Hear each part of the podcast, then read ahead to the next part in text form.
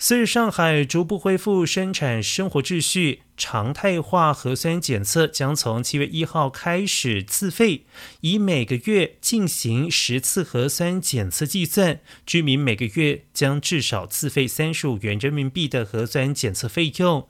而这个消息一出，在舆论场所引发了激烈的讨论。不少的上海网友表示，上海人买了两个月的高价菜，现在核酸再收钱，脸还要不要了？要收钱就不要常态化，常态化就别收钱。